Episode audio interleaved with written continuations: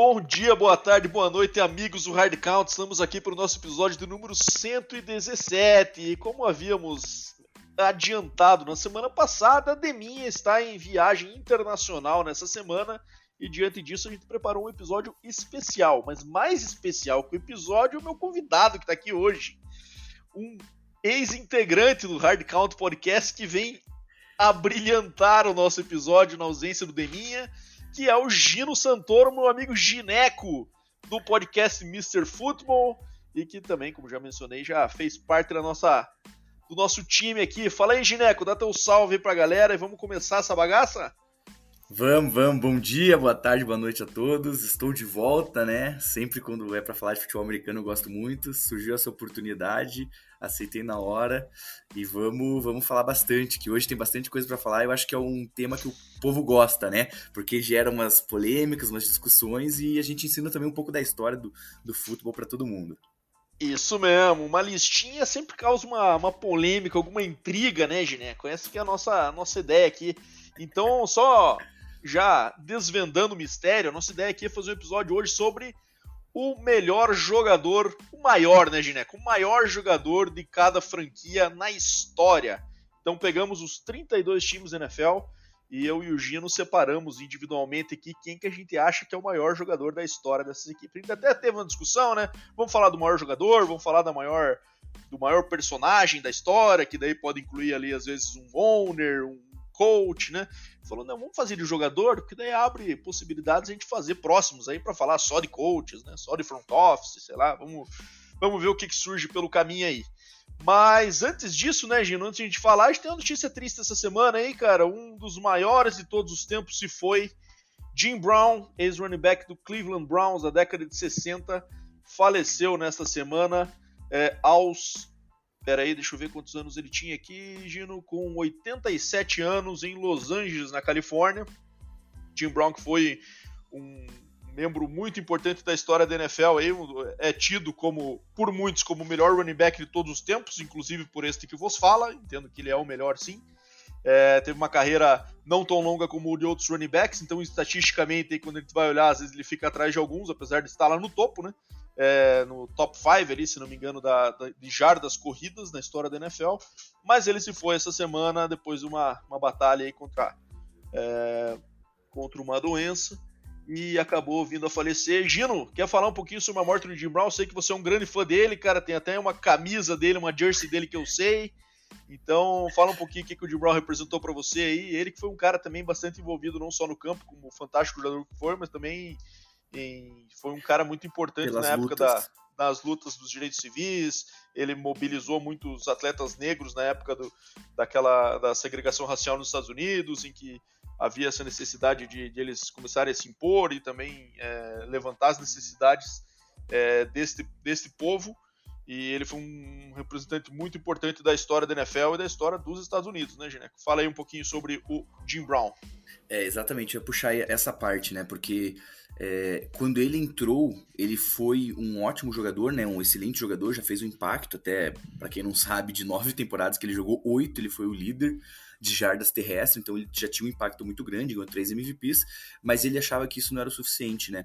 Então ele foi com essas lutas, ele foi pela luta, é, a luta do, da minoria, da das desigualdades que tinha. Então isso era uma coisa que eu gostava muito, até por isso que eu, eu sou torcedor dos Steelers, mas tenho uma camiseta de um time, um jogador do Cleveland Browns, porque eu gostava muito dessa ideia de ser mais do que apenas um atleta, né? Ele era um cidadão completo e é uma perda muito grande. Entretanto, né, como se falou, ele teve 86 anos, ele foi uma pessoa sempre muito ativa por aí, então ele sempre estava nos jogos quando ele podia. Infelizmente, não viu seu time ganhar um Super Bowl. Né, que eu acho que isso ia finalizar a carreira dele com sucesso mas é, a gente vai sentir falta, mas ele inspira muitos atletas, né? Você vê que depois da que aconteceu da morte dele, muitas pessoas postaram, muitos, principalmente running backs, falando que ele foi a pessoa que fez eles quererem jogar e o primeiro Superman do, da NFL, né? Que depois vem outros que falavam que parecia Superman, mas ele era o verdadeiro Superman.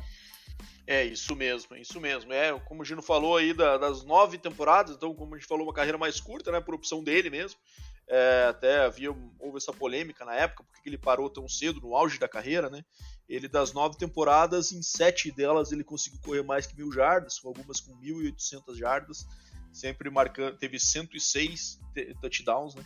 E 12 mil jardas corridas nessa, nessa carreira aí inesquecível, como o Dino falou, reverenciado por muitos atletas, inclusive pelo próprio LeBron James, né, Deminha? Que é, uma, é Deminha, Deminha é o força do hábito, desculpa.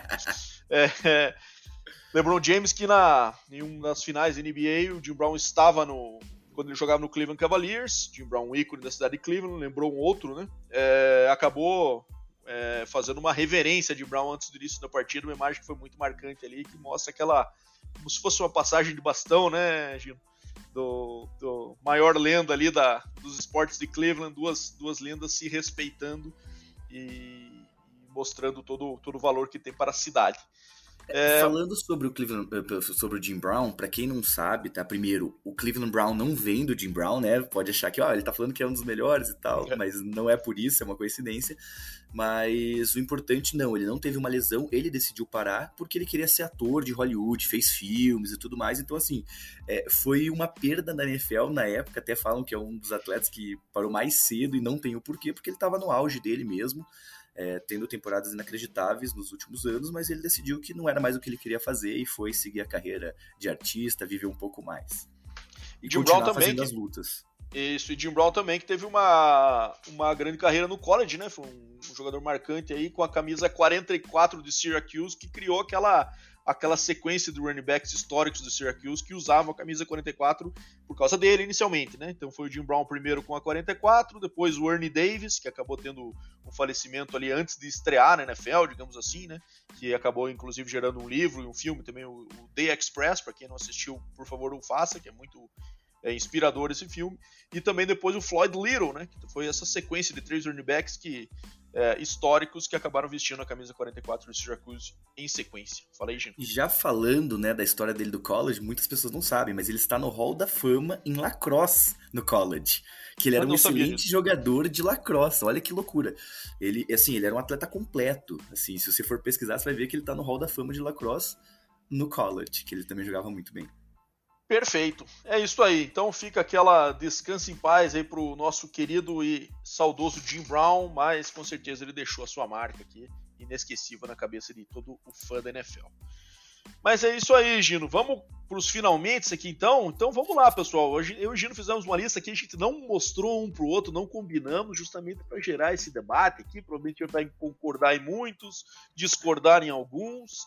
Estamos aqui para passar a nossa opinião por franquia é, quem é o maior jogador de todos os tempos destas franquias. É, como eu falei aqui, gente vai seguir uma ordem que vem é, única e exclusivamente da minha cabeça, porque eu fui escrevendo os times aqui por divisão. E aí a ordem da divisão eu fiz na NFC primeiro, ficou NFC East, depois North, depois West, depois South. Daí eu fui escrevendo da AFC, isso sem nenhum tipo de critério. Eu vi que eu escrevi na mesma ordem, então é alguma bússola, alguma coisa que funciona assim na minha cabeça e a gente vai segui-la segui-la neste episódio. Então começaremos pela NFC East. E aí, acho que dá pra gente começar sem muita polêmica, né? Acho que é um caso aqui que é claro e cristalino, que é o New York Giants, qual é o maior jogador da franquia do New York Giants. E, na minha opinião, este é Lawrence Taylor, o LT, número 56 New York Giants, jogou na Universidade de North Carolina, foi a segunda escolha geral aí da, do draft de 1981 e foi um jogador duas vezes campeão com o Giants.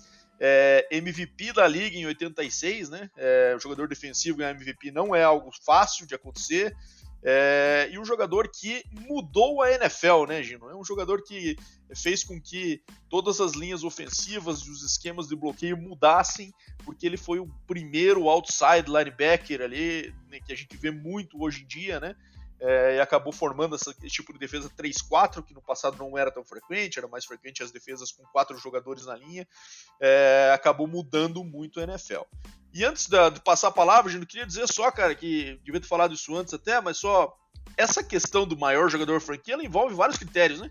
Gente pode falar aí de, de, títulos, pode falar de estatísticas, pode falar de longevidade, ou pode falar às vezes o cara que é, mudou a cara da franquia por alguma atitude até extra-campo, que foi importante nesse sentido. Então, no fim das contas, todo mundo faz uma equação desse sentido e acaba sendo uma questão até um pouco pessoal em alguns momentos, né? Alguma opção, opinião pessoal aí. Mas eu acho que no Giants não tem muita discussão, né, Gino? Vários excelentes jogadores da história do Giants, mas acho que o impacto que teve o Lawrence Taylor, acho que é difícil. Não sei, quero ver se vai concordar comigo ou não. É, então vamos lá. Esse aí já começou fácil, né? É, a única pessoa que talvez você poderia pensar ali seria o Eli Manning, né? Mas mesmo assim ele não teve um impacto tão grande na liga como o Lawrence Taylor, né? Ele, na verdade, o LT é considerado hoje por muitos ainda o melhor jogador de defesa na história da liga. Então, assim, temos ótimos jogadores, o jogo mudou e ainda ele é considerado por muitos o melhor. E quando você fala que ele mudou o esquema, para quem não sabe muito da história, o que, que aconteceu? É, eles deixavam apenas running backs para bloquear linebackers, não tinha dificuldade para isso. E quando o Lawrence Taylor começou a jogar, é, não dava não dava, ele empurrava o, line, o running back em cima do QB, ele dava o teco no QB e no running back muitas vezes, quando o QB estava entregando a bola, porque ele era muito rápido, muito forte, e aí que você vê que ele tem 142 sacks na carreira, né? Imagina, ele começava como linebacker, ele tem 102, 142 sacks, é uma coisa inacreditável. É, quando ele foi apenas o segundo jogador de defesa a ganhar o MVP, né? Então ele foi o jogador mais, o mais importante da liga, e é muito interessante que nesse ano tem até um vídeo, se vocês quiserem procurar, agora eu não vou lembrar se foi a própria NFL que publicou, mas como o futebol americano é um jogo coletivo, mas em apenas um jogo teve um jogador que ganhou sozinho, que é o Lawrence Taylor contra o Detroit Lions. O jogo estava 3 a 3 até o final do tempo. Ele tinha já conseguido 3, 4 sacks, ele forçou fumbles perto da linha de, é, linha de touchdown. E no final do jogo, numa jogada que o o receiver faz uma out, ele intercepta a bola e faz o touchdown e acaba ganhando o jogo por 9 a 3 Então eles falam que é um jogo que um jogador de defesa sozinho ganhou. Então ele era desse nível. Ele era maior do que o Giants por muito tempo, né? É... Então é muito interessante essa história dele, muitas pessoas respeitam ele, ele é muito bom. É, para vocês terem uma noção, ele foi 10 vezes pro Pro Bowl, pro Bowl é, 8 como All-Pro, então ele era o melhor da posição dele, e ele é um dos, acho que hoje tem três jogadores e conseguiram três vezes serem considerados os melhores jogadores de defesa da liga, né? Então, aí a gente pode ficar falando dele até amanhã, porque ele realmente é inacreditável. Isso aí, é o T que depois da sua. Primeiro, é o T tem um highlight da carreira dele é quando ele quebra a perna do Joe Theismann naquele sec contra o Washington, né? Que inclusive ele fala sobre isso depois e ele ficou muito agoniado quem vê o lance hoje. Quem vê no YouTube pode ver até hoje, não é um lance muito agradável de se assistir, né? Mas ele é o cara que primeiro levanta e começa a chamar os médicos já, porque ele sempre que jogou futebol ele contava que tinha essa, esse pânico de ficar preso embaixo de uma pilha de jogadores é, tendo, estando machucado e tal. E é exatamente o que ele viu, ele fez isso com o Joe Theismann, né? Então ele acabou ficando bastante abalado na época com aquela contusão, mas que querendo ou não, né, Gino, mostra a força, o poder que esse cara tinha dentro de campo para conseguir quebrar a perna de um outro jogador com uma, uma pancada, né, com um sec, como foi ele. Ele que depois de sua carreira teve vários problemas com a lei aí, né, com drogas inclusive, mas enfim, é, aparentemente hoje está numa uma, uma vida um pouco mais controlada aí. O nosso saudoso Lawrence Taylor, que é, de fato aí foi um cara extremamente generacional e transformador da NFL. Mas isso aí, vamos para o próximo, Gino, que Lawrence Taylor aqui, começamos bem, hein, cara? Começamos, começamos bem. melhores da história aí.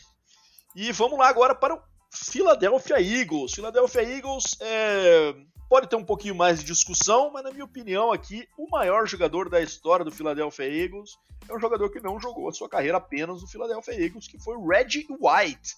Red White, que foi a quarta escolha eh, do, do, draft suplemental de 1974, ele que jogou antes do Philadelphia Eagles pelo Memphis Showboats, então teve aquelas questões daquelas novas ligas que iam surgindo, e o SFL, esse tipo de coisa, ele acabou indo jogar é, em Memphis é, por mais dinheiro né, do que a NFL oferecia naquela época. Essas ligas não tiveram nenhuma delas teve sucesso na história, né, tentando superar a NFL, e depois ele entrou no draft suplemental em 84 para o Philadelphia Eagles, é, e lá teve uma carreira histórica, né, de 85 a 92, foi um dos maiores jogadores da história da franquia, é, foi é, duas vezes é, jogador defensivo do, da NFL, em 87 pelo Eagles e 98 depois pelo Packers, que foi onde ele, ele jogou e teve mais uma metade de carreira importante. É, acabou não conseguindo liderar o Eagles a um Super Bowl, né, apesar de ter feito parte de umas defesas mais é, fortes da história da liga, aí, que era aquela defesa do Buddy Ryan, né, que Buddy Ryan saiu do Chicago Bears para ir para o Philadelphia Eagles, onde era é, Buddy Ryan era coordenador defensivo do Bears e foi ser head coach do, do Philadelphia Eagles, ele fez uma defesa monstruosa, né?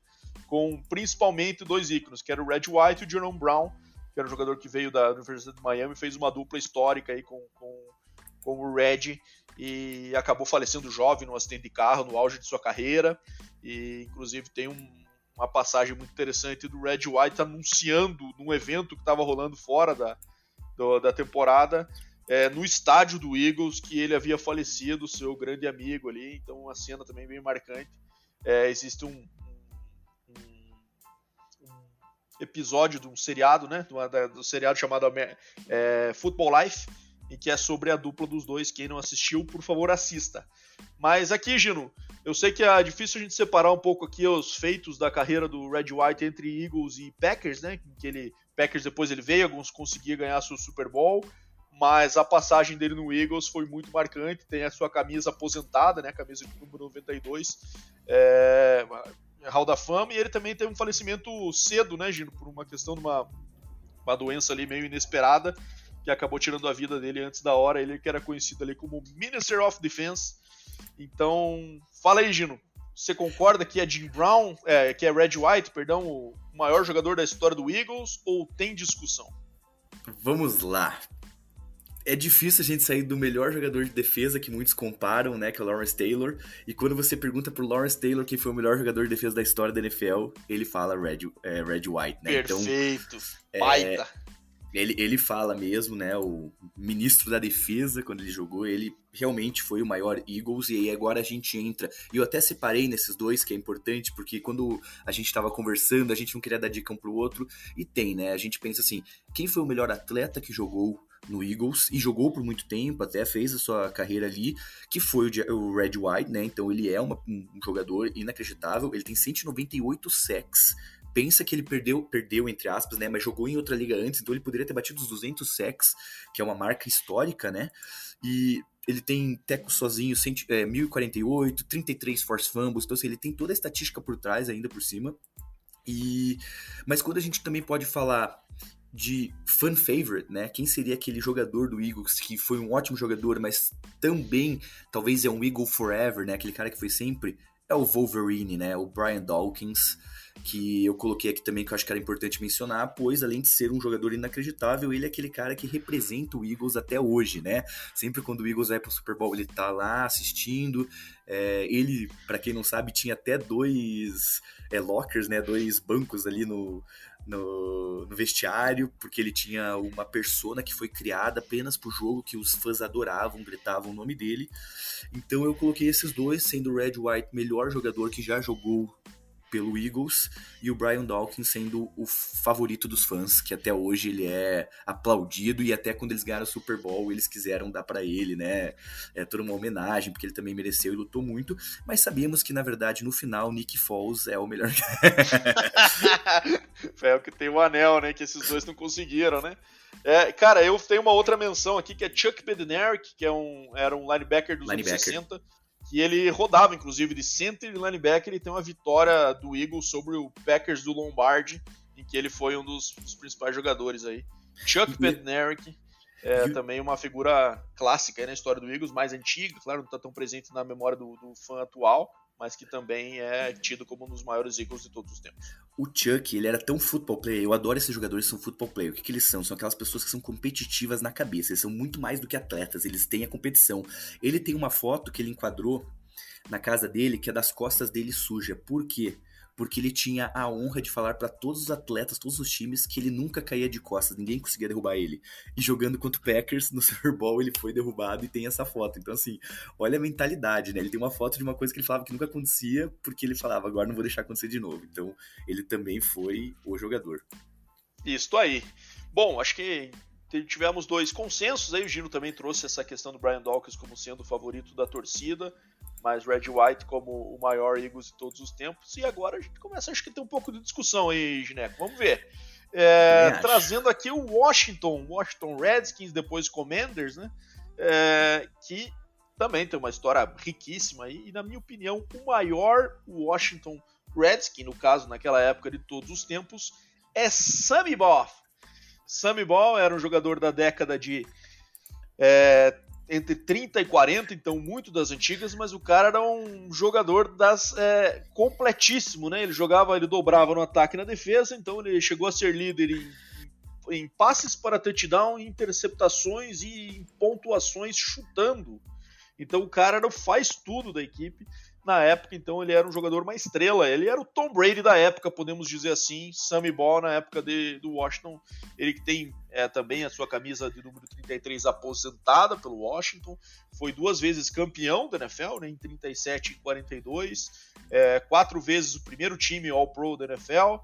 É, então, seis vezes Pro Bowl, quatro vezes Passing Yards Leader, então líder de jardas aéreas passando a bola.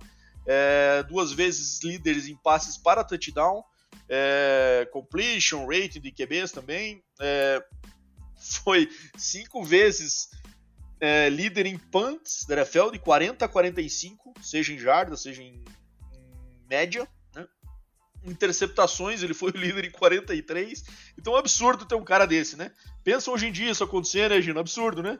O QB titular lançar para 50 atender um ano, ainda pegar 10 picks no ano e ser o punter do time ainda com a melhor com a melhor média da liga. Seria um absurdo ter um cara desse, né? Era o que acontecia com o Somi nos anos 30 e 40. É, mas eu sei que por conta das gerações e tudo mais, existe discussão sobre quem é o maior jogador do Washington de todos os tempos. Eu queria ouvir a sua opinião, Gino é, Santoro. Manda ver. Vamos lá. Esse é o problema de ter duas pessoas que gostam muito do futebol americano e pesquisam a vida do futebol americano. O meu jogador é o Semibó. Eu achei que você não ia por ele. Eu achei que seria uma novidade. É, e realmente é ele, porque é, primeiro a gente tem que lembrar que isso aí aconteceu em 1937, né, gente? Então, assim, é, até 1930 essas coisas. A bola nem é nem tinha essa aerodinâmica para o passe. mesmo assim, ele tem 21 mil jardas passando. Ele tem 187 touchdowns, que era uma liga que quase não passava bola, estava começando. E você falou que ele é um Tom Brady. Ele é um Tom Brady passando, um Ed Reed na defesa e um Panther, nem sei, um Panther bom aí, mas ele era três excelentes jogadores, né? É, ganhou a NFL, ele fez tudo o que fez, então assim, realmente, quando você fala de Washington, você não tem como falar, não falar dele, né? É, eu também coloquei ele, ele é inacreditável quando você vai olhar e vai olhar as pessoas falando deles que viu ele jogar, ele parecia que já estava jogando na era moderna quando os outros ainda estavam naquele momento antigo, sabe? Então ele via muito para frente e nessa eu vou ter que concordar. E temos jogadores muito bons, né, que passaram pro Washington, né, agora Commanders e tudo mais. Eu acho que o Washington Redskins ainda na época teve uma das maiores perdas, que foi o RG3, que ele teve o primeiro ano inacreditável e aí depois Tinha machucou, potencial mesmo. Virou um jogador muito mediano. Então eu acredito que isso fere os torcedores até hoje. E tem um jogador que eu gostaria de falar, pois joga, jogou como cornerback, punch returner, igual que eu, é o meu, o meu que era baixinho, dúvida. igual eu, que é o Derrick Green, né? Isso, exatamente. Ele, ele foi um cornerback que era excelente, ganhou dois Super Bowls, se não me engano, pelo, pelo Washington Redskins. Ele 87 foi... e 91, se não me engano, foi isso. Isso, e ele apareceu. A primeira aparição dele, que falaram muito dele, foi quando ele pegou o Tony Dorsett correndo e mostrou que ele era o atleta mais rápido, não só da NFL, porque ele fez competições fora e descobriu que era um dos atletas mais rápidos do mundo. Então ele era um que eu fiquei em dúvida, porém o Sammy, ele era tudo em um cara só, né? Exatamente, covardia competia com um cara que fazia tudo que fazia o Sammy Ball, mas o Daryl Green é tido por muitos torcedores do Washington como o maior, o maior jogador de todos os tempos da franquia. Por isso, né? Por ter títulos também, né? Coisa que o Sammy uhum. Também teve, né? Dois mas na era moderna acho que pesa um pouquinho mais na cabeça do torcedor hoje em dia, né? E Sim. também essa questão de ser um atleta atleticamente assim, invejável, né? Um dos caras mais rápidos da história da liga e que e que além disso não era só rápido, mas também muito técnico, né? E, e superava essas questões da estatura com, com essas virtudes. Então, enfim, Concordamos até aqui, hein, Gino? Achei que a gente ia ter um pouquinho mais de polêmica. Mas vamos lá eu agora. Acho que vai começar Cowboys. agora. Agora vai começar, eu tenho quase certeza. Dallas Cowboys, a franquia de maior torcida nos Estados Unidos, uma franquia histórica com inúmeros jogadores aí em Hall da Fama e, e com carreiras espetaculares, algumas dinastias na, por, na, na, conta do Dallas aí, seja na década de 70, seja na, na é, na década de 90 ali também com o Jimmy Smith e depois com o Barry Switzer, é, com o Jimmy Johnson, perdão, né? É, e depois com o Barry Switzer. É, mas vou falar o meu. Vamos ver se a gente concorda mais uma vez, né? o meu maior Dallas Cowboy de todos os tempos é Roger Staubach. Roger Staubach, quarterback dos anos 70, né? Ele foi draftado em 64, teve a curiosidade que ele fazia parte da Marinha, né? Então ele foi draftado em 64, mas teve que cumprir é, o seu serviço e estreou no Dallas só em 69. Então pensa hoje em dia, né? Você draftar um jogador ali é, para ser o seu QB, né? Certo que ele foi draftado lá pelo décimo round, por conta disso, inclusive. E contar com ele, esperar cinco anos, é, tendo os direitos dele para esperar ele estrear, mas valeu a pena, né? Ele acabou sendo duas vezes campeão aí do Super Bowl com o Dallas também, é, Super Bowl 6 e o Super Bowl 12. Né? É o, foi inúmeros recordes estatísticos aí também, seja do Dallas, seja da NFL, né? É, foi Super Bowl MVP, inclusive no Super Bowl 6, e, e teve uma carreira marcante. É um jogador que marcou época na época do Dallas, em que o Dallas era o melhor time da liga. É ali que se formou o termo do America's Team, né? O time da América, o time mais popular, e o líder desse time era ele, então ficou gravado muito na história da galera aquilo que falavam, né? O Dallas sempre pegava aquele joguinho do segundo horário de domingo, então parece que sempre ali no, no final da tarde do domingo estava o Roger Staubach na TV, virando um jogo, né? Que era uma característica dele também, ele ter esses comebacks de quarto-quarto para o Dallas, e isso ficou muito gravado na história do, do povo americano aí, e, e, principalmente dos torcedores do Dallas. Então, Gineco, no meu caso aqui, Roger Staubach é meu Dallas Cowboy maior de todos os tempos. Mas uma pergunta, não foi ele que inventou até a palavra Hey Mary para jogada? que perguntaram para ele do que, que ele estava pensando no lançamento. Ele, ele criou falou, ah, para o Drew Pearson. Drew Isso. Pearson e ele conectaram com, para essa jogada aí é, contra o, o, Minnesota Vikings, se não me engano, nos playoffs é, do Super Bowl que o Dallas veio vencer depois, se não me engano é isso. O, Dallas, o Vikings também tinha um baita no time naquela época, né? E acabou que ele conectou esse passe pro Drew Pearson e daí perguntaram na entrevista depois por que, que ele pensou na hora. Ele falou: oh, não pensei em nada, só joguei para cima e, e rezei uma Ave Maria. Então acabou virando aí o, o, o, Hail Mary, que é um termo que se usa hoje comumente em quase todos os jogos em que tem necessidade de uma jogada desse tipo. E aí, Gino, concorda gente, comigo ou não? A primeira vez que vamos discordar. Ah, eu, vamos lá. Claro que eu fiquei em dúvida entre ele, mas não tem como você falar do Cowboys e falar que alguém não representa melhor o Cowboys com o cara que tem o nickname chamado de Mr. Cowboy, que é Bob Lilly. Bob Lilly. Jogaram juntos, né? jogaram juntos. É, o Bob Lilly, para quem não sabe, era um defense tackle excelente, o Mr. Cowboy. É, ele tem uma, uma imagem né, muito marcante foi quando ele perdeu o Super Bowl para Miami, pro Miami Dolphins, ele jogando o helmet até o outro pra lado cima, do né? campo, porque ele estava extremamente frustrado, pois o time era muito bom, mas sempre estava batendo na porta. E não é só porque ele é o Mr. Cowboy, mas ele foi pro Hall da Fama, ele 11 vezes Pro Bowl, 7 vezes First Team, então imagina, por 7 vezes ele foi considerado o melhor defense tackle da liga. É, ganhou o Super Bowl, ele ganhou apenas um Super Bowl, depois ele se aposentou. É, ele tem como defense tackle, isso é importante, ele jogava no meio da linha.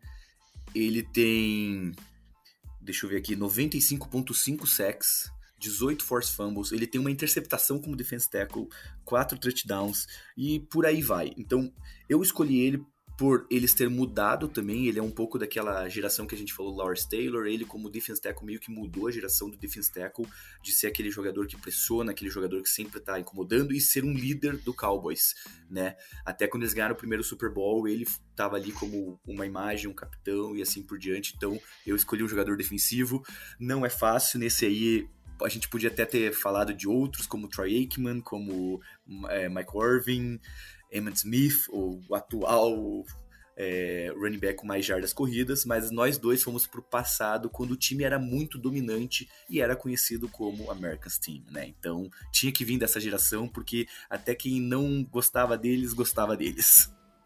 É, isso aí, Jano. Acho que baita escolha de Bob Lilly e também, se escolhêssemos Emmett Smith aqui, não estaríamos também nem um pouco errados, né? Então uhum. é também essa questão que a gente acaba entrando aí no, no, gosto pessoal.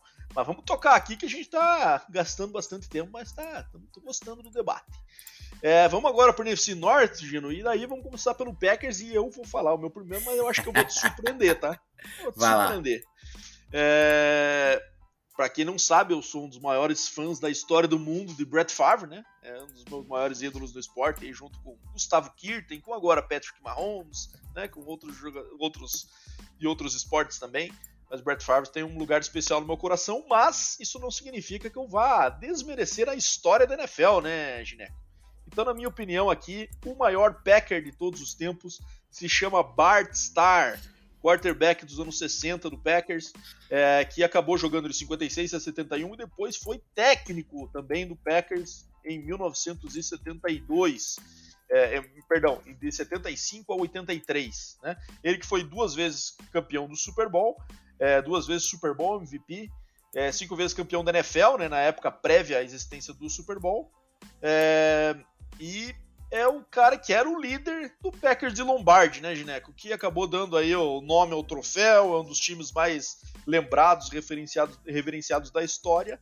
E é, para mim foi difícil deixar o cara que era o líder do maior time do Packers da história não sendo o maior Packer da história. Então tem discussão aí de Favre, de Aaron Rodgers, né? Estatisticamente, obviamente, esses dois que eu falei superam em muito o Bart Starr, mas eram épocas diferentes e, oh, e, a dominância que ele teve aí foi, foi também impressionante. E temos outros nomes aí também em outras posições, né? Como Don Hudson aí também, como um wide receiver histórico da, da década é, anterior, na né? década de 30, 40, se não me engano. Também é um cara marcante. Mas vamos aí, Gino. Maior Packer da história para você. Então vamos lá. Diferente do, do Bado, o Favre ele não estava na minha discussão mental aqui, que ficou entre Aaron Rodgers e Bart Starr. E eu, como Bado, acho que a gente é muito saudosista, né? E a gente gosta dessa questão do passado e daquela questão de quem começou. Eu coloquei o Bar Star também. E principalmente pelo fato de, se você for colocar títulos da NFL, ele tem sete. Né? Então, assim, eu acho que o Aaron Rodgers foi muito melhor quarterback do que jamais ele conseguiria ser. Porém, ele não deu os títulos para para Green Bay. Até que eu e o Bada a gente conversa muito que é inacreditável o Packers ter por mais de 20 anos, 40 anos quase, um dos dois melhores quarterbacks da história da NFL e apenas dois Super Bowls. Isso é inacreditável. Então, e e não e não e não tem como falar isso, né?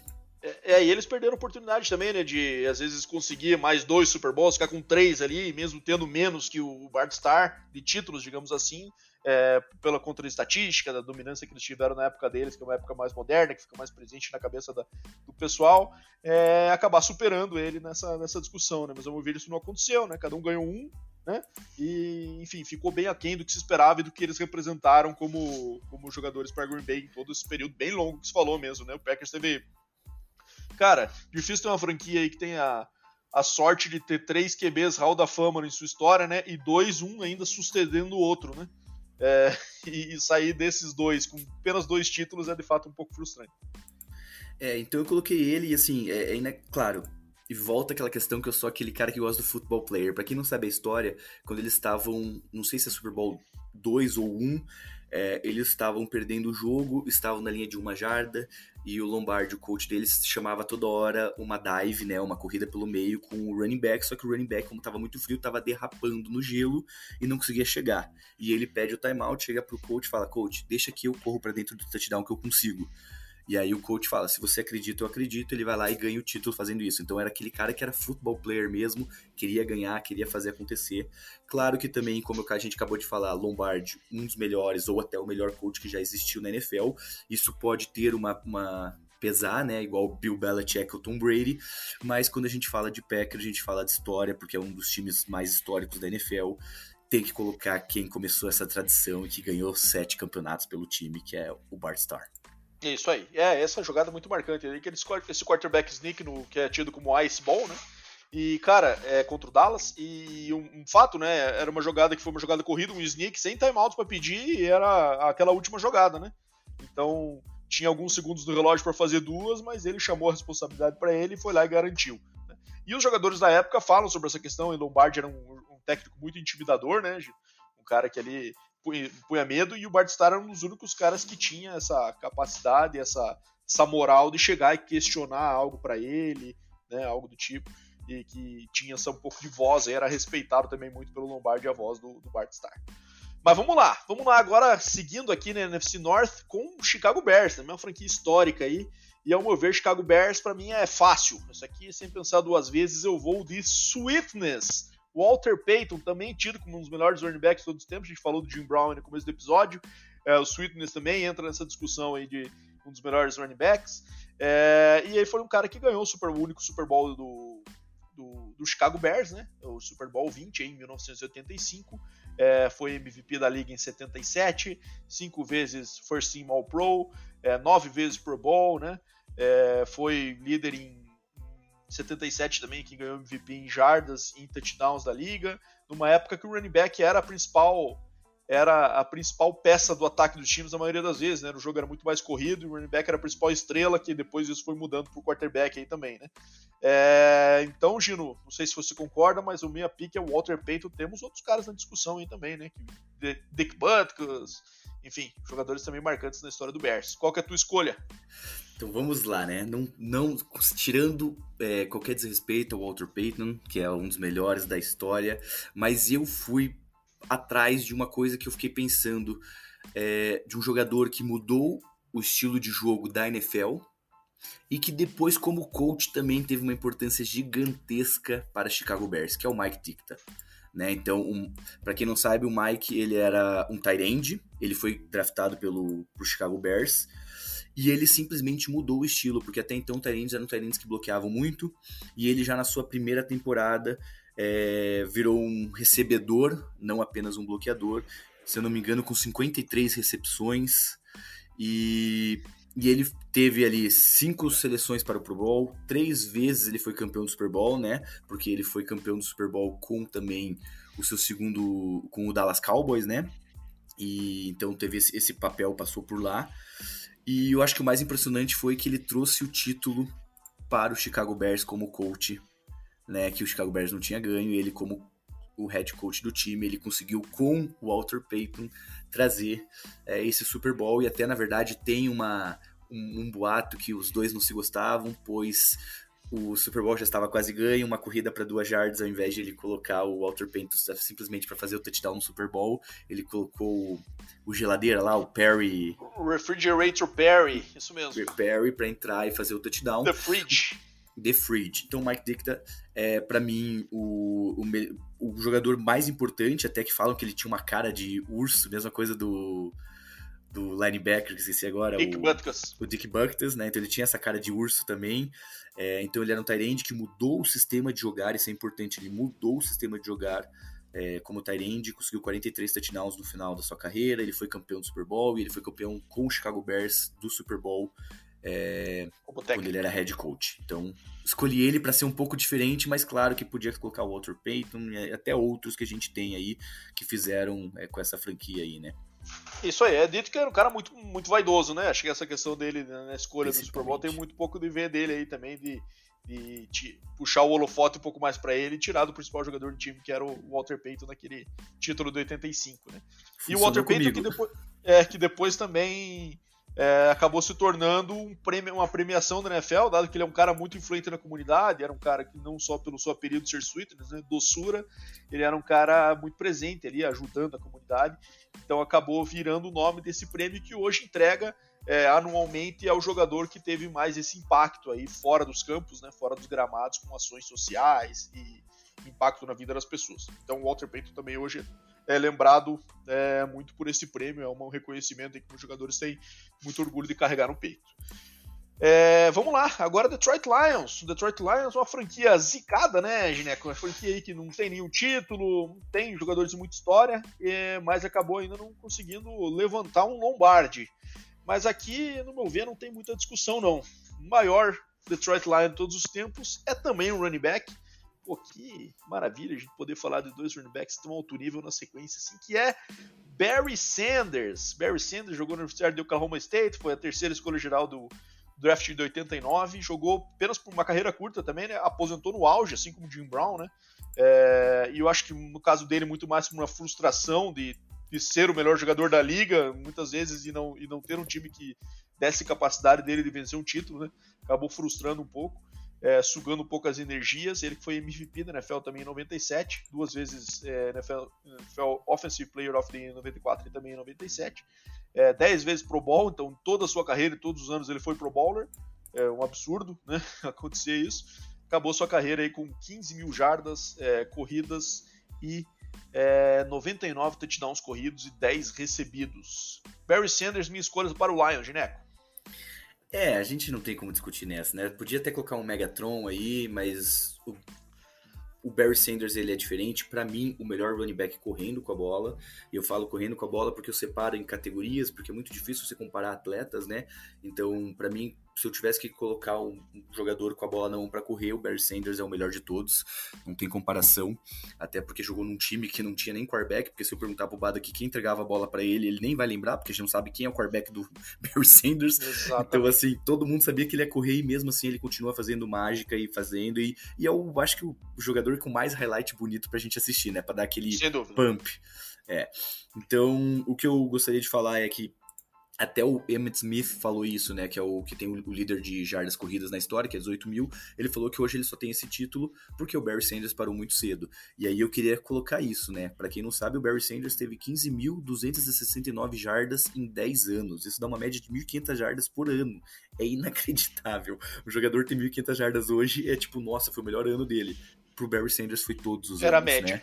Era a média. Então, assim, ele jogou 10 anos. Se ele fizesse mais uns 2, 3 anos, possivelmente ele deveria bater aí mais 3 mil por 2 anos, 18 mil. Até seria talvez o primeiro atleta a chegar a 20 mil jardas correndo, dependendo de quanto tempo ele ficava.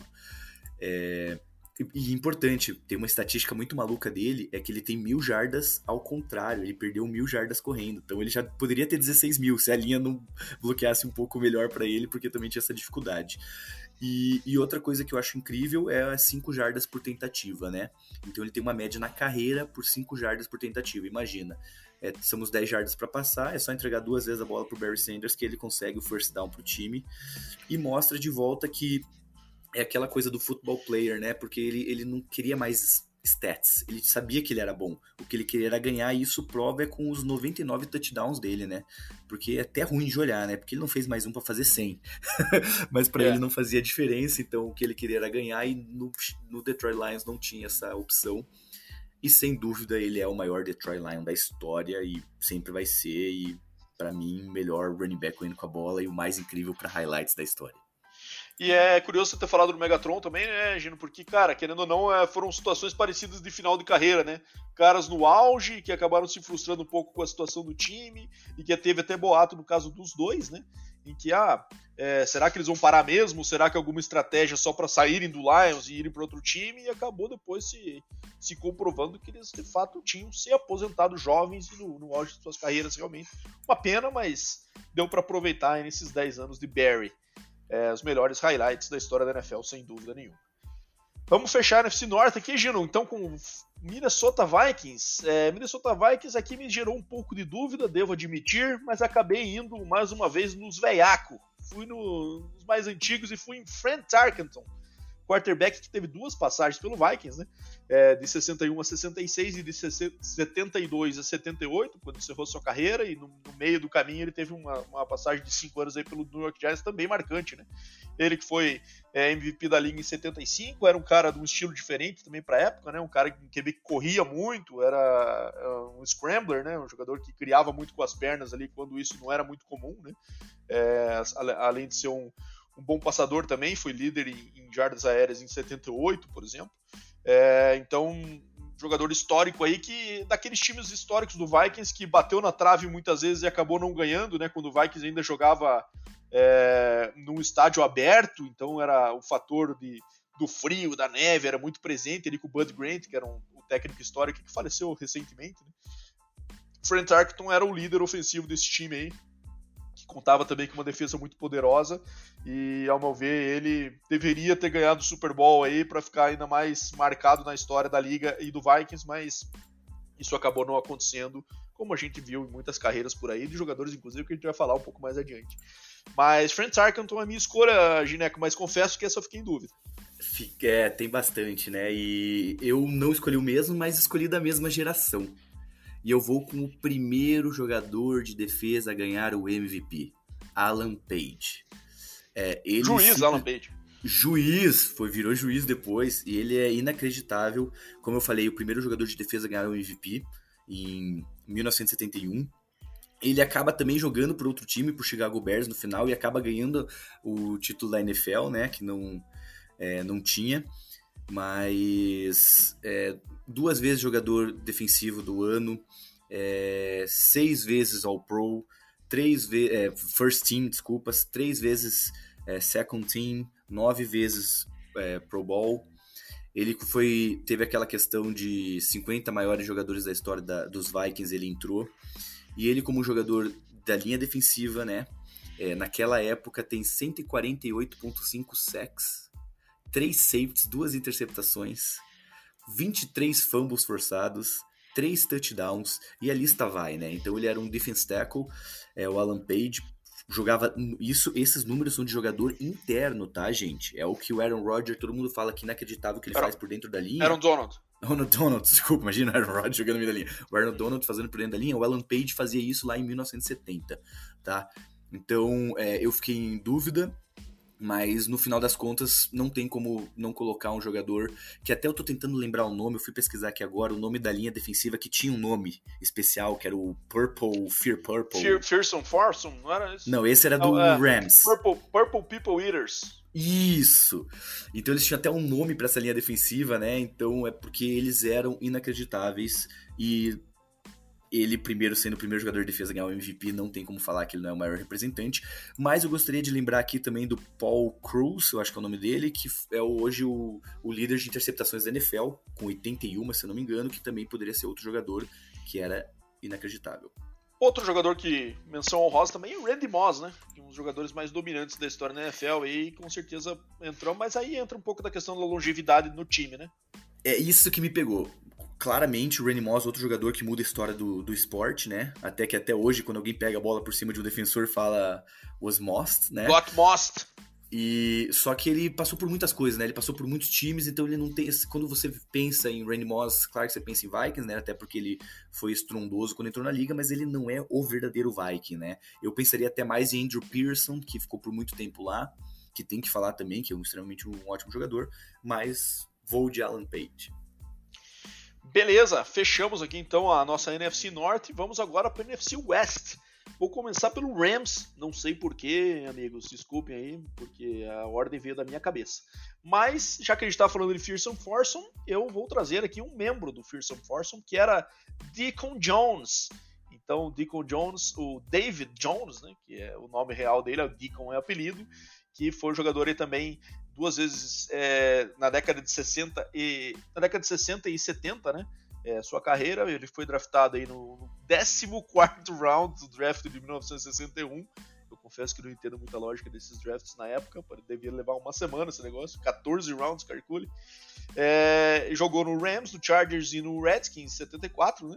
Foi duas vezes é, Defensive Player of the Year e é um cara que foi cinco vezes líder em sacks da NFL, de 64 a 69, só que a carreira dele começou antes, antes inclusive desse stat ser considerado, né? Não, não tinha antes a medição do SEC, né?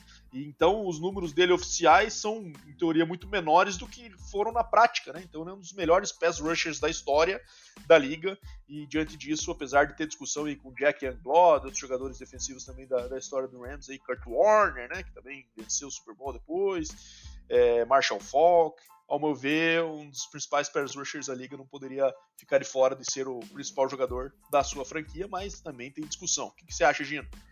É interessante você falar sobre o SEC e ele ao mesmo tempo, porque se eu não me engano, quem veio com a frase ele inventou o termo, foi ele, é. foi ele que inventou o termo de SEC. Ele falava que quando ele pegava o, o quarterback era a mesma coisa pegar a torcida inteira, colocar num saco e dar uma porrada com bats, com um taco de beisebol.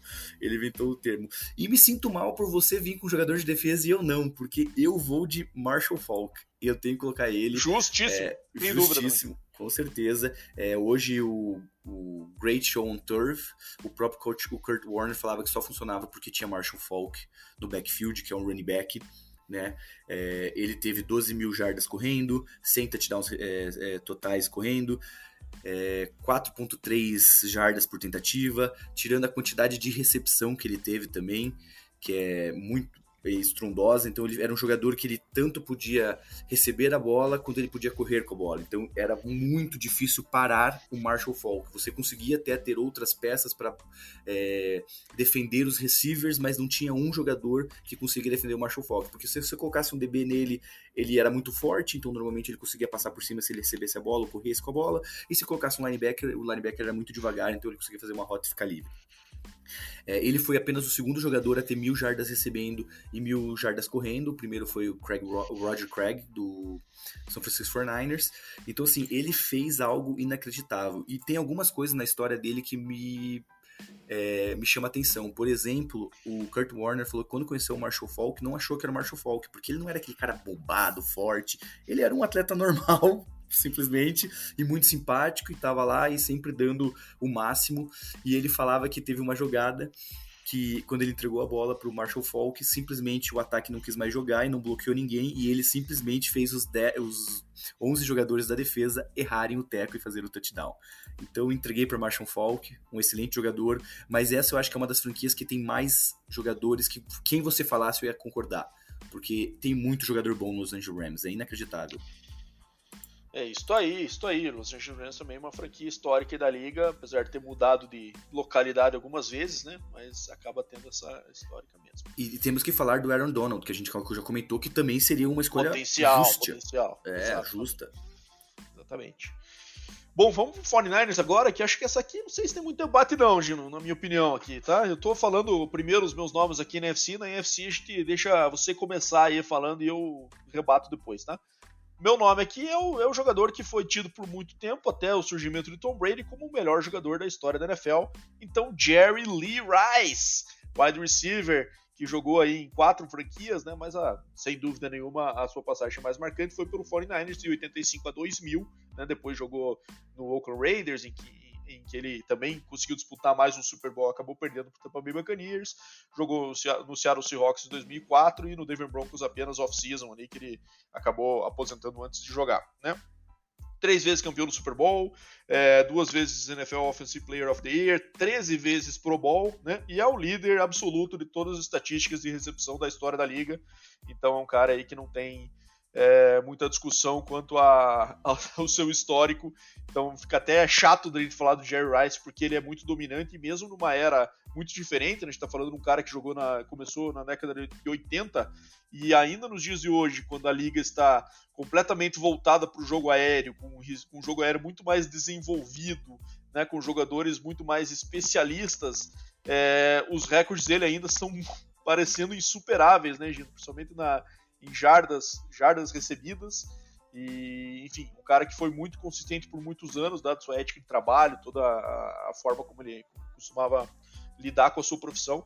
É, era um exemplo da época para todo mundo e, e, acabou formando toda uma geração de, de receivers que, que tem como ídolo, né? Não sei qual é a tua opinião, Gino, mas foi de Jerry também? Não tem como ir de outro se o, o, próprio jogador tinha um apelido até o Tom Brady fazer o que fez absurdamente, The GOAT, né? Greatest of All Time. Ele foi considerado. É... Eu sei que a gente tem Joe Montana, é um, foi um excelente jogador, foi um dos melhores da história. Entretanto, o Joe Montana, ele não mudou o esporte, né? E o Jerry Rice mudou. Gente, como o Bado acabou de falar. Eu, eu tô aqui, vai estar tá gravado pra eternidade. Eu duvido que alguém vai bater alguns recordes dele, como 22.895 jardas recebendo. Meu, você pega um QB que passou 5 anos na liga, se duvidar, ele não tem isso. Passando a bola. Não, não, e ele tem uma temporada de que é a recorde de single season, que acho que é 22 TDs, né? É, isso. Que, em que, que ele fez isso em 12 jogos. Inacreditável. Absurdo.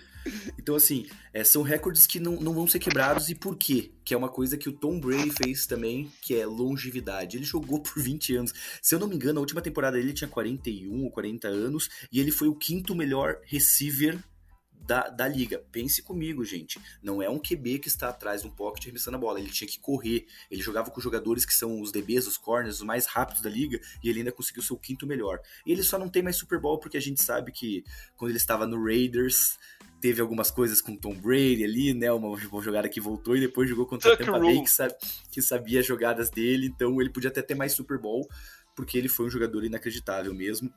E outro, outra coisa que eu gosto de falar da estatística, estatística dele, que eu acho bem impressionante, é os 207 touchdowns, que é o único jogador fora de QB que tem mais de 200 touchdowns na carreira, né? Então, é inacreditável. É, esse jogador tem que ser Jerry Rice 100%. John Montana é um ótimo jogador, mas não chega perto do que foi Jerry Rice. Concordo, Gineco. Bom, acho que esse aí não tem muita discussão. Mas agora vamos para uma franquia de história muito diferente do 49ers. Uma franquia que acabou tendo apenas um Super Bowl na sua história, né? Que é o Seattle Seahawks, né? É, que venceu ali com o Pete Carroll. E mais que, ao meu ver, o seu maior jogador não é dessa época, e sim da época da década de 80, que é um jogador Hall da Fama também, que é Steve Largent, wide receiver, é, que jogou aí, foi draftado pelo, pelo Seahawks no quarto round em, dois, em 1976 e acabou tendo aí uma carreira muito marcante com sete vezes Pro Bowl, NFL Man of the Year em 88, é, fazia uma dupla que foi muito clássica com o Jim Zorn, né, que era o QB canhoto do Seahawks na época, que depois veio a ser técnico inclusive do Washington. Tem a sua camisa número 80 aposentada e é um dos jogadores mais marcantes da história da liga e especialmente do Seattle Seahawks. Steve Largent é o meu principal Seahawks de todos os tempos. Então vamos lá, fiquei em dúvida entre ele também. Importante falar que ele foi o primeiro wide receiver, se não me engano, a chegar 100 touchdowns, né? Na história. Se não me engano, foi ele. Então, e para quem não sabe, também era um jogador que não tinha estatura. É, as pessoas é, até hoje não entendem como ele... ele não era muito muito gifted, né? Isso, falavam que não conseguiam entender como ele recebia a bola e como ele sempre estava livre, porque ele não era rápido para isso, mas ele sempre achava o lugar certo. Então é um excelente jogador, mas não tem, a gente pode ter o haters, pode ter o que quiser, mas não tem como deixar o Russell Wilson fora dessa. Eu coloquei Russell Wilson, tá? É o jogador que trouxe o Super Bowl para o Seattle Seahawks. É um jogador que também, falando de estatura, não era um prospecto, né? Que para ser um ótimo jogador, mas mostrou que é diferente é, nove Pro Bowls em sua carreira, né? E se você vê aí, está jogando há 11 anos, então quase todo ano ele foi um Pro Bowler. É, ele já passou para mais de 43 mil jardas, tem mais de 320 touchdowns.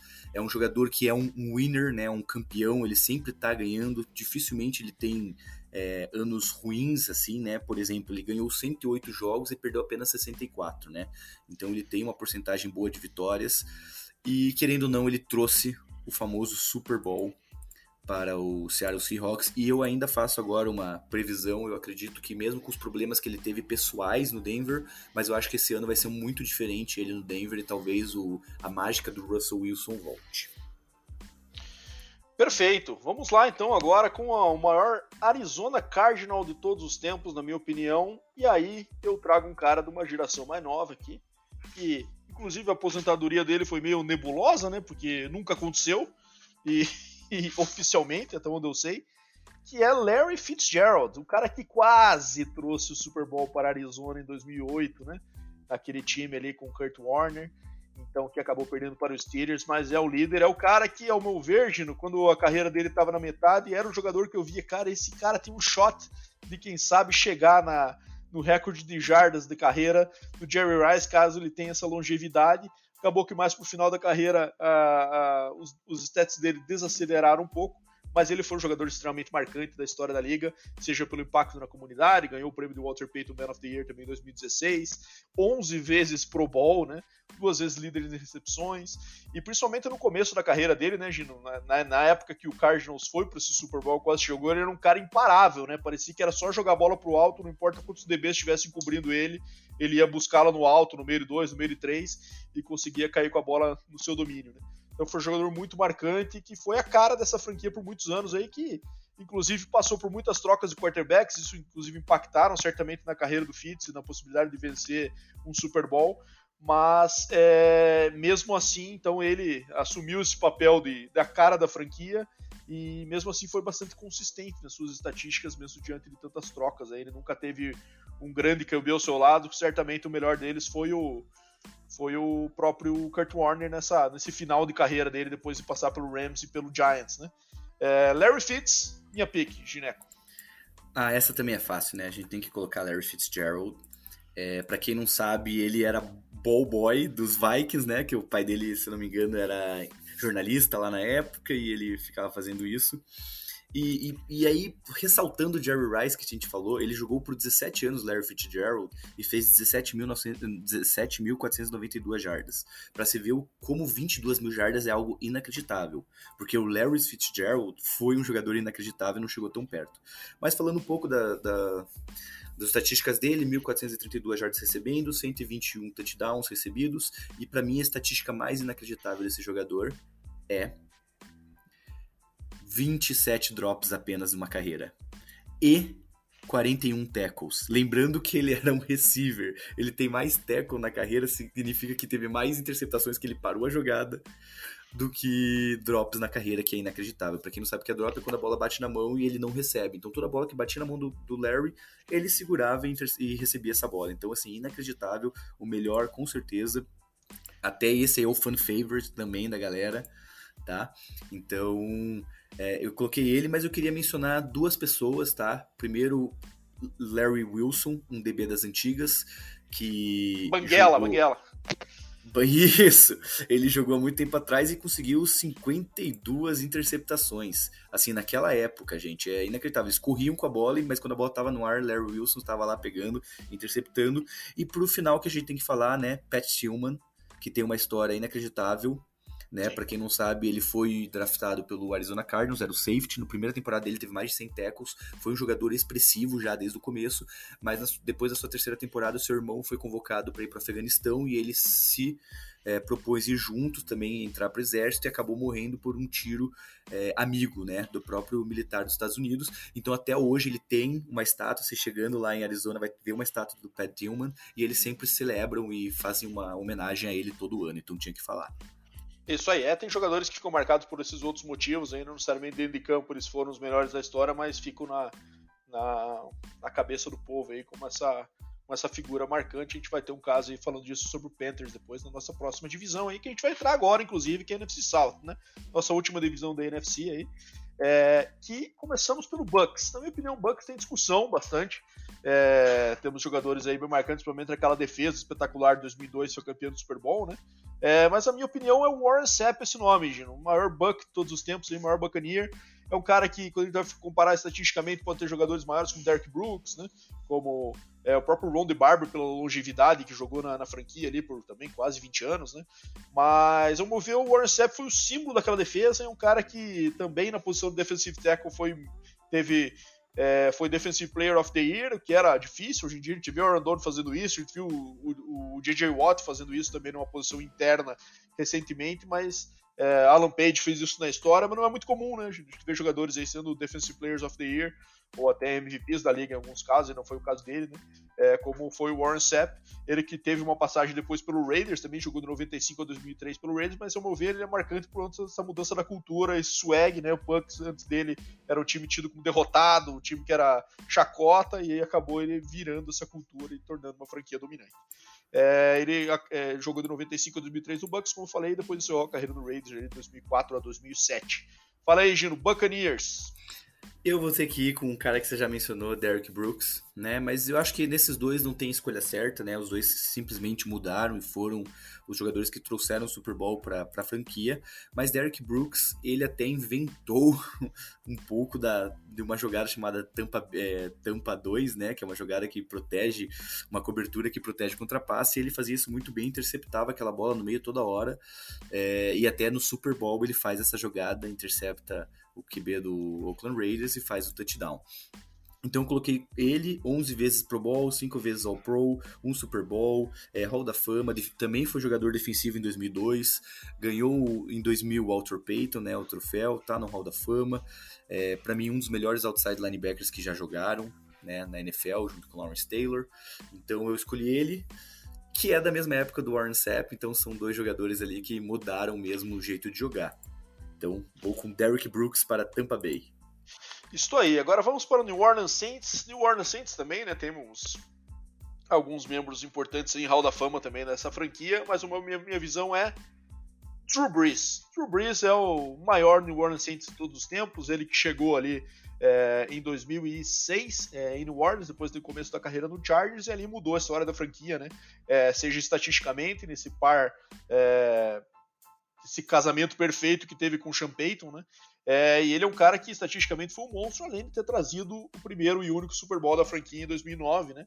É, em que ele foi também o Super Bowl MVP, e ele tem números impressionantes nessa carreira, né? Inclusive, é, nós temos, se não me engano, menos de 10 jogadores que conseguiram lançar mais de 5 mil jardas numa, numa temporada, e o Drew Brees fez isso, se não me engano, dessas. dessas quatro vezes. Foram quatro vezes: 2008, 2011, 2012, 2013 e 2016. Cinco vezes. É, então, um absurdo, né? A carreira desse cara. É, ele que chegou num momento ali que a, que a cidade estava destruída pelo furacão Katrina, né? Então ele tem até esse papo, né, que o Sean Payton foi levar ele no aeroporto, ele passando pela cidade completamente destruída, inundada, e eles assumiram esse pacto de tentar ajudar, pelo menos, a elevar esse moral da cidade com um time esportivo ali que poderia trazer um pouco de alegria, e ele acabou fazendo isso com muito sucesso. Drew Brees é meu New Orleans Saints.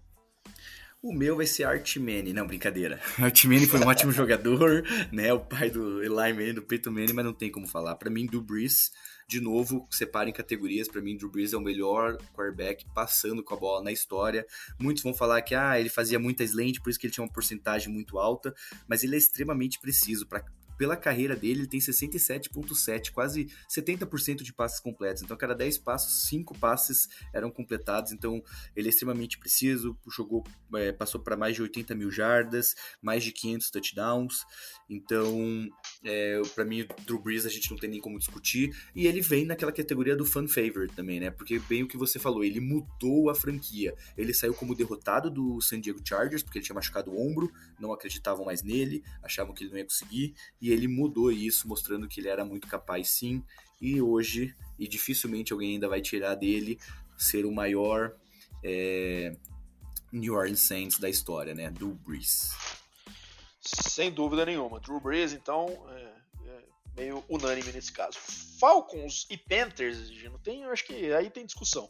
É, eu vou mais no, num cara que representou um pouco dessa questão de mudança de cultura também, mas eu acho que o Falcons, principalmente, tem um pouco de dificuldade em ter esse principal cara, assim, né? Mas eu vou de Prime. Não podia deixar o Prime de fora dessa lista, Gineco. Então eu vou de Prime Time Dion Sanders, jogador do, do Atlanta Falcons histórico também, fez muita história em outras franquias, né? Mas ele teve essa passagem aí pelo, pelo Atlanta em que ele teve aquela questão de jogar dois esportes, inclusive, né? é, jogou beisebol e futebol americano simultaneamente, que é um negócio meio absurdo de se pensar hoje em dia, mas aconteceu. É, hoje ele é head coach de college football, né? Foi campeão duas vezes do Super Bowl, nenhuma pelo Atlanta, claro, né? Mas que, que nunca venceu, mas foi Defensive Player of the Year 94 pelo 49ers. Tem uma carreira muito marcante e mais foi um dos pilares daquela defesa do, do Falcons ali do, do final dos anos 80, né? E ao meu ver, Leon Sanders é, trouxe todo aquele swag que a cidade de Atlanta estava precisando para aquele time na época, que era um time também que não tinha muita expressão, e colocou ele no cenário. É, acabou não conseguindo ficar a carreira inteira, que hoje ele fala que era o objetivo dele, né, de querer ser campeão e ficar a carreira inteira no Falcons, acabou. Só que ele também era muito movido pelo dinheiro, né, e acabou indo para onde pagavam mais e acabou tendo sucesso depois, principalmente em Dallas. Eu, infelizmente, né, como fui cornerback na minha história, né? Joguei, pensei em Deion Sanders, mas eu entrei naquela categoria que Deion Sanders hoje ele poderia ser o melhor jogador de todos os times, né? Porque ele passou por quase todos os times. Jogou para time pra caramba. Então, eu falei para mim, ele não representa tantas Falcons, ele teve, claro, é, a sua carreira iniciou lá, ele trouxe o holofote para Atlanta Falcons, mas quando fala de Atlanta Falcons, também é um jogador que acabou de sair, porém, Julio Jones, o Julio Jones, né? Para mim é o que mais representa é, foi, é um jogador inacreditável, né? Mas principalmente nos anos de Atlanta Falcons, ele tem o recorde de recepções no jogo, mais de 300 jardas recebidas em apenas um jogo. Ele teve anos com 1.800 é, jardas recebidas, 1.600, 1.400 e assim por diante. Então ele teve muitos anos é, pelo Atlanta Falcons, principalmente jogando muito bem. E no próprio Super Bowl ele faz uma recepção que para mim ali tinha selado o caixão do, do New England Patriots, que é aquela no cantinho que ele recebe a bola e consegue colocar os dois pés em campo e faz o, o time avançar um pouco mais. Infelizmente não aconteceu, para mim merecia muito ter ganhado aquele Super Bowl. E Julio Jones simplesmente é o melhor jogador que já jogou em Atlanta e ficou em Atlanta, né? Dion Sander é o melhor jogador, porém não representa para mim o Atlanta Falcons como o Julio Jones apresenta, e ele tem mais quase 14 mil jardas recebendo, é, poucos touchdowns, por incrível que pareça, ele tem apenas 65 touchdowns na sua carreira, mas é um excelente jogador e, e até falavam muito comparar ele com o Megatron, né? Porque era um jogador muito rápido, muito alto e, e muito explosivo. Então, Julio Jones é, é minha escolha. Aí. Acho que menção honrosa também aqui para Matt Ryan e Tommy Nobis, que é conhecido como Mr. Falcon, hein? É, linebacker histórico ele é da década de 60, se não me engano, do Falcons também, que é tido por alguns como o maior Falcon de todos os tempos. Vamos para o Panthers, então, para fechar a NFC, Gino. Cara, Panthers também é uma franquia mais nova, né? Então a gente tem um pouco mais de dificuldades de ter tantos ídolos assim, né? Mas, é, ao meu ver, é, diante de uma franquia que não venceu o Super Bowl, eu fiquei em dúvida entre dois nomes, que foi Cam Newton e Steve Smith, e acabei pesando pelo MVP do Cam Newton, que teve um, uma temporada, primeiro teve uma carreira muito marcante em Carolina, sendo vários recordes aí de, de, principalmente ele como rookie, como QB, né? Chegou na liga já com um estrondo absurdo, conseguiu liderar o time a, a um Super Bowl e perdeu para o Denver do Peyton Manning, mas também uma temporada, a temporada MVP foi muito especial para ele, né? Acabou depois tendo alguns problemas no ombro, né? Teve essa essa decadência na carreira aí mais recente, até hoje ainda está na, na briga para arranjar uma vaguinha, mas acho difícil para ver a carreira do Cam Newton já acabou, mas é, não sei antes ser o maior Carolina Panther de todos os tempos. Não sei se você concorda, Gino. Essa é bem discutível, na minha opinião. Essa, na verdade, eu fiquei em três jogadores, dois você já mencionou, né? E, mas quem eu escolhi talvez puxou minha sardinha para defesa e também por, por uma época que eu assisti muito futebol americano, que foi quando eu comecei a assistir bastante, foi quando ele entrou na liga, né? Que é o Luke Kuechly. Você vai falar, meu Deus, que loucura. O cara começou em 2012 e parou em 2019, como se coloca na lista do maior é, de todo o tempo. Porém, para mim, ele é um, um dos melhores middle linebackers que já jogaram na NFL. Em apenas nove anos, ele mudou, nove ou oito anos, ele mudou a, a liga. Um jogador extremamente inteligente. Até o Super Bowl que ele chegou, para mim, tem muito mérito deles também na defesa, né? Que ajudaram ele a chegar onde chegou. E então eu coloquei Luke Kuechly, porém é uma liga nova, é uma liga nova, desculpa, é um time novo, então ele tem, não tem tanta história. Eu acredito que muitas pessoas vão ficar bravas que a gente não colocou o wide receiver, o Smith lá, o Steve, o Smith? Steve Smith, que realmente é, os números dele são inacreditáveis. Ele foi um, um ótimo jogador, mas para mim o melhor mesmo, o melhor jogador que passou pelo Carolina Panthers, para mim é o Luke Kuechly. Vai estar tá no Hall da Fama mesmo com poucos anos jogando é, é inacreditável o que ele fez. É, sem dúvida. Eu acho que é um cara que uma pena a carreira dele ter sido abreviada aí por conta das, das concussões, né? É, em especial que acabaram fazendo com que ele se aposentasse tão cedo, mas sem antes, não sem antes deixar uma marca muito importante na liga. Fala pessoal, eu e o Digino acabamos nos empolgando um pouquinho aqui nas nossas análises e como o episódio ficou um pouco longo, nós acabamos decidindo por quebrar em dois. Então nós vamos fazer a NFC agora no 117, como vocês já ouviram, e deixaremos a AFC para o 118. Então assim vocês têm mais oportunidade de, de quebrar e a gente consegue dividir em episódios mais curtos aí. Obrigado quem chegou até aqui. Espero que vocês continuem ouvindo aí no episódio 118 essa nossa eleição aí dos melhores jogadores da história de cada uma das franquias. Valeu e até mais.